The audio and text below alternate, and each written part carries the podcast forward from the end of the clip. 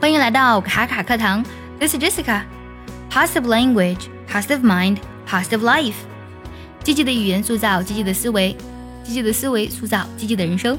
今天我们来分享一句来自于 James Allen 说过的话。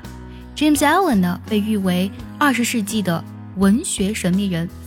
他生于一八六四年的英格兰。三十八岁的时候呢，他开始意识到，如果人的一生呢仅限于追求不断的挣钱，并且把钱花在一些琐碎的卑微的事情上，这样的生活方式呢是毫无意义的。在此后的十年里呢，他一直过着一种平衡但是朴素的生活。四十八岁的时候呢，他突然离开了人世。在他死后呢，世界文坛才通过他的作品呢认识到他的天赋才智。今天我们就来分享一下他曾经说过的一句话：“No man is hindered by another.” He is only hindered by himself. No man suffers because of another. He suffers only because of himself. 来看第一句，No man 没有人怎么样呢？is hindered by another。这句话呢用的非常典型的被动语态。hinder 这个单词呢指的是阻碍、妨碍、阻挡的意思。比如说呢， 哎，因为呢他受伤之后，所以呢无法发挥出他的最高水平，我们就可以用 hinder 这个单词。An injury 受伤 was hindering him from playing his best。那么在阻止他呢发挥出他最好的水平。An injury was hindering him from playing his best. No man is hindered by another. 没有人会被别人呢所阻碍。He is only hindered by himself. 那么他呢只被自己所阻碍。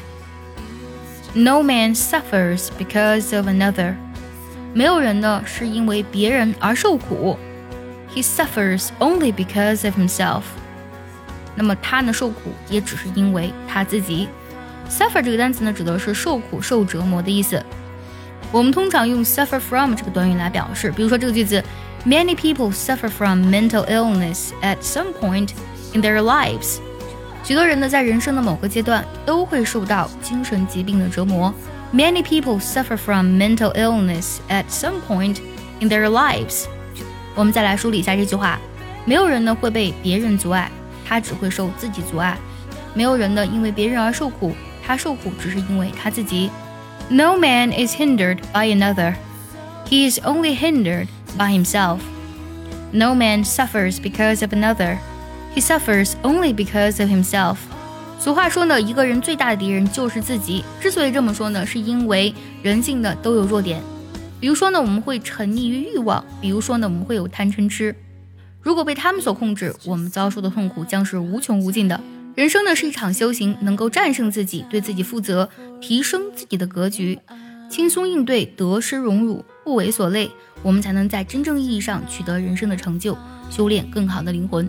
想要专项练习本期节目呢，并且和小伙伴们在群内打卡练习，请微信搜索“卡卡课堂”，加入早餐英语的会员课程哦。最后呢，请结合我们的发音技巧练习一下这句话，我来慢慢读一下，注意结合这句话的发音技巧笔记哦。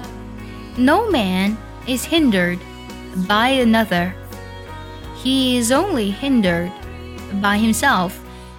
No man suffers because of another. He suffers only because of himself。最后我们来看一下这句话该怎么来断句呢？No man is hindered by another.